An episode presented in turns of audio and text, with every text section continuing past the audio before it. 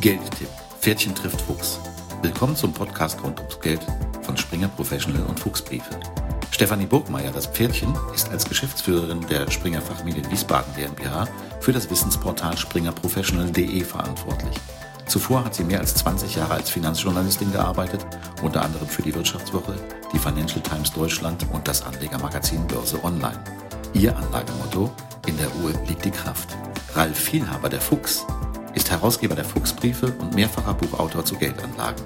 Er beschäftigt sich seit 30 Jahren mit Anlagethemen. Sein Motto bei der Anlage? Sei mutig. Herzlich willkommen zum 23. Geldtipp-Podcast. Sagen Stefanie das Pferdchen und Ralf der Fuchs. Heute wollen wir uns über die Unterschiede, die Vor- und die Nachteile von aktivem und passivem Vermögensmanagement unterhalten. Diese Folge schließt direkt an unsere Episode 21 an, wo wir uns allgemein über Investmentfonds ausgetauscht haben. Ralf, was versteht man eigentlich unter aktivem Management?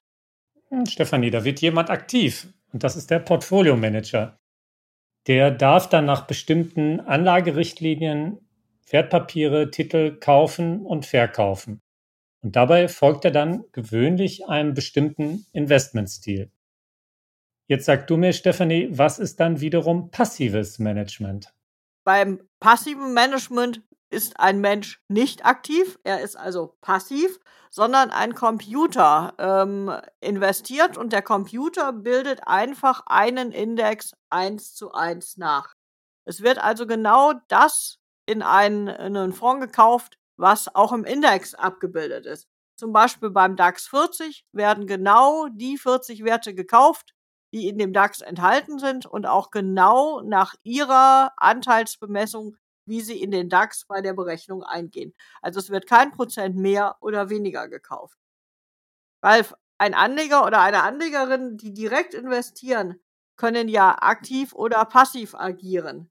Meistens werden diese Begriffe aber in Bezug auf Fonds benutzt. Was ist denn ein aktiver Fonds? Der Fonds selber ist ja nicht aktiv, aber sein Portfolio-Manager, der wird aktiv, indem er ein Depot zusammenstellt und dieses bewirtschaftet. Für das Depot sammelt dann die Kapitalanlagegesellschaft, die den Fonds herausgibt, bei den Anlegern Geld ein und das wird dann angelegt in das Depot, also in den Fonds.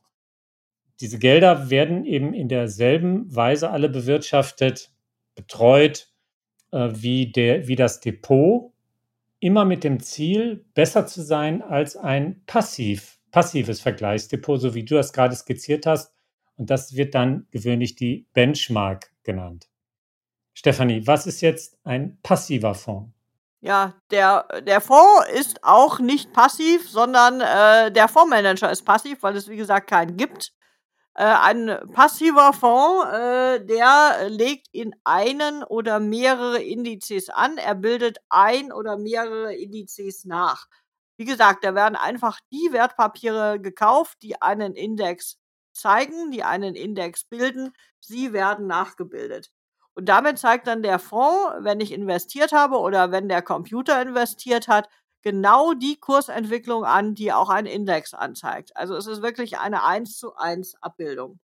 Diese Fonds sind in der Regel börsengehandelt. Und dann kommen wir zu dem Begriff, äh, der in aller Munde ist. Diese Fonds werden Exchange Traded Funds genannt oder ETFs. Das sind also passive börsengehandelte Fonds. Ralf, gibt es für dich Vorteile von aktiven Fonds? Ganz ehrlich, Stefanie, so furchtbar viele sehe ich in der Praxis zumindest nicht. Jedenfalls nicht bei liquiden Märkten. Da gibt es nämlich nachweislich so gut wie keine aktiv gemanagten Fonds, die wirklich dauerhaft ein passives Fondsportfolio schlagen. Klar, vom, in der Theorie sind aktiv gemanagte Portfolios oder Fonds freier in der Auswahl der Investments, sind auch nicht immer komplett investiert, können damit auf Marktsituationen reagieren.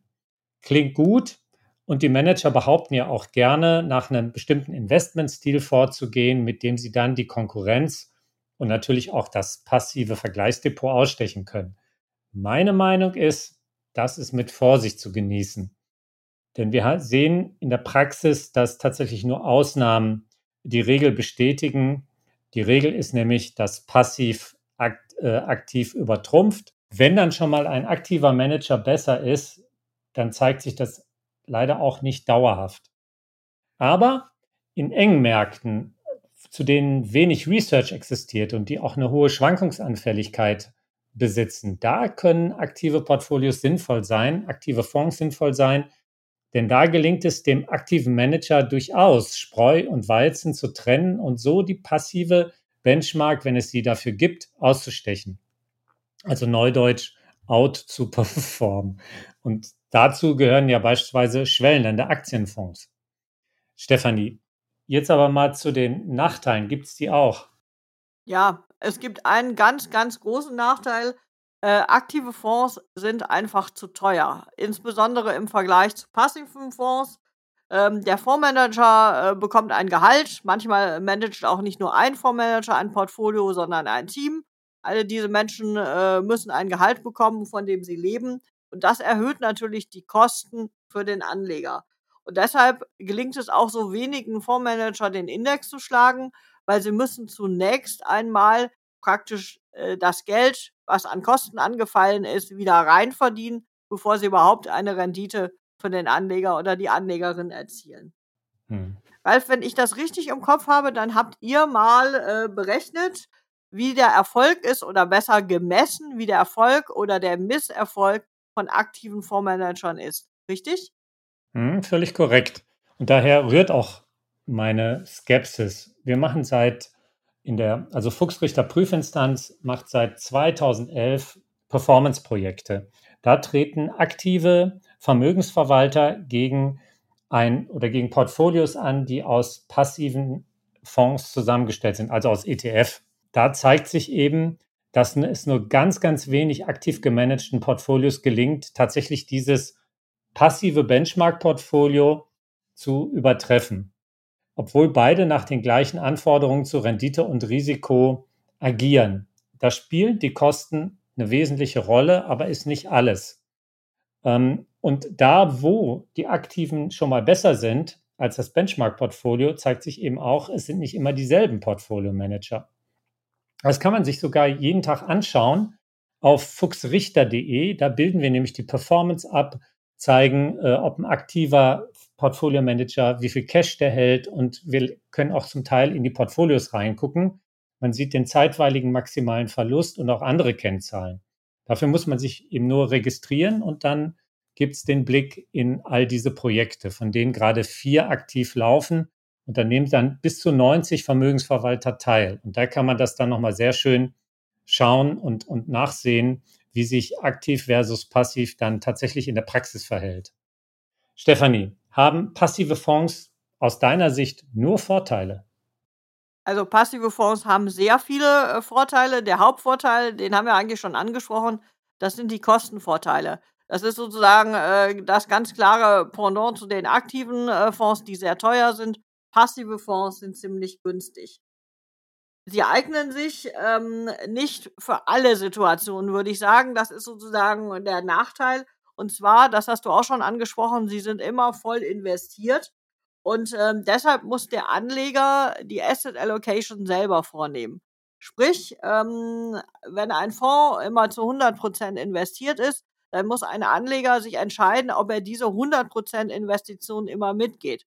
Nehmen wir den Fall, äh, dass es an der Börse einen Crash gibt, dann muss ich als Anlegerin oder Anleger entscheiden, bleibe ich in dieser Situation mit meinem ETF voll investiert oder ähm, verkaufe ich, um zumindest vielleicht einen Teil der Gewinne zu sichern.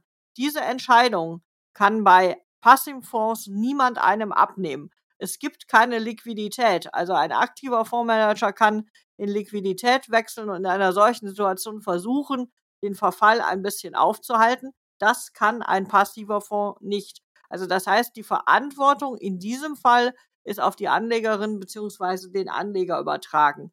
Und das hält nicht jeder aus. Also da muss man sich vorher bewusst sein, ob man das wirklich möchte. Außerdem ähm, eignen sich passive Fonds in meinen Augen vor allen Dingen für reife Kapitalmärkte. Für enge oder sich entwickelnde Märkte sind aktive Fonds die bessere Variante. Ralf, kannst du dem folgen oder ähm, hast du Oppositionsmeinung? Ja, erstmal zu, ähm, wann aktiv, wann passiv, da glaube ich, sind wir wieder mal einer Meinung. Aber ich würde gerne noch was ergänzen. Der Punkt ist doch, Märkte werden von aktiven Entscheidungen letztlich gemacht. Zunehmend natürlich auch von Algorithmen, aber die sind ja auch von Menschen kreiert. Markt heißt ja im Kern, dass Individuen entscheiden, nämlich was sie kaufen und verkaufen wollen und zu welchem Preis sie das tun wollen. Wenn jetzt Anleger immer passiv bleiben, also nur nachvollziehen, was wenige Market Maker tun, also die den Markt machen, dann, damit gewinnen ja dann diese einzelnen Entscheider, das sind oft sehr große Fonds, ganz enormen Einfluss auf den Markt. Und damit verändert sich ja was Grundlegendes. Ich will das mal ein bisschen robuster ausdrücken. Passive Anleger verhalten sich wie Affen.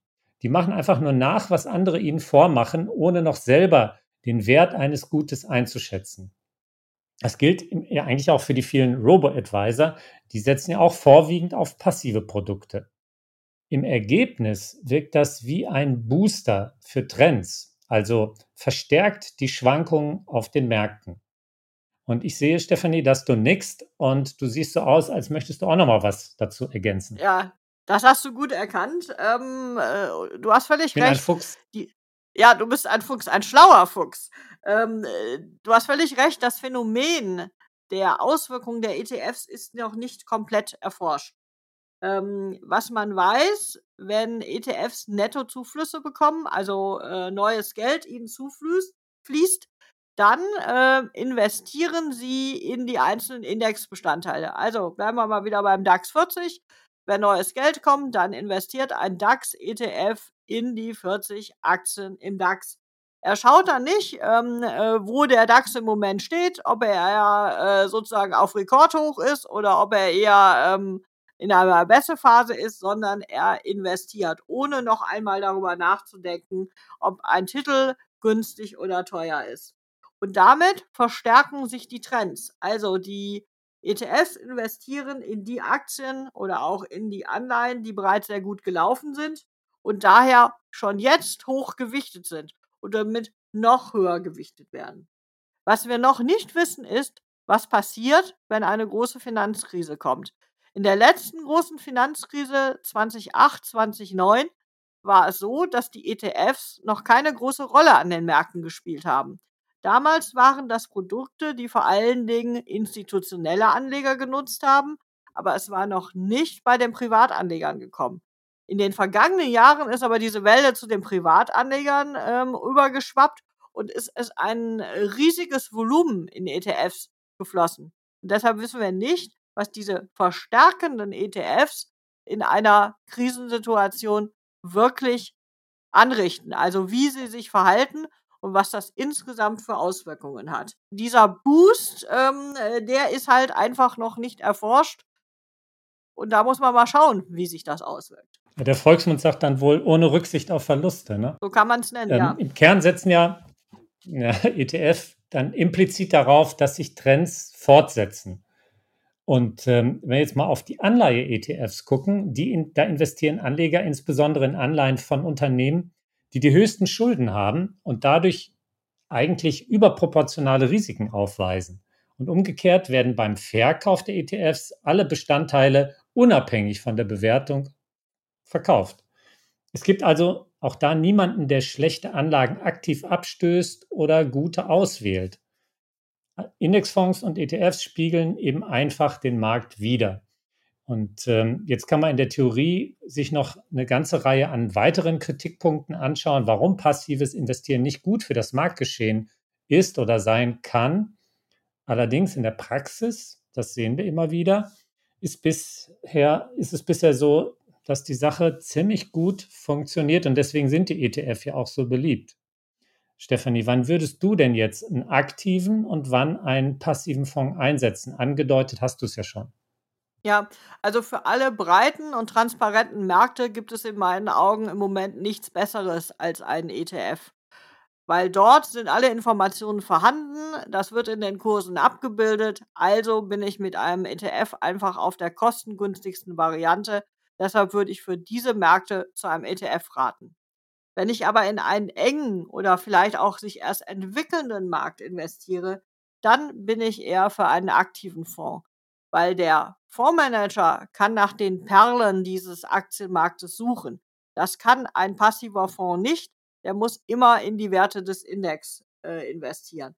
Und von daher haben die Fondsmanager einen gewissen Informationsvorsprung bei Märkten, die die Informationen noch nicht breit gestreut haben, wo es eben noch Lücken gibt. Und in solchen Fällen ist ein aktiver Fonds eine gute Wahl, trotz aller Kosten.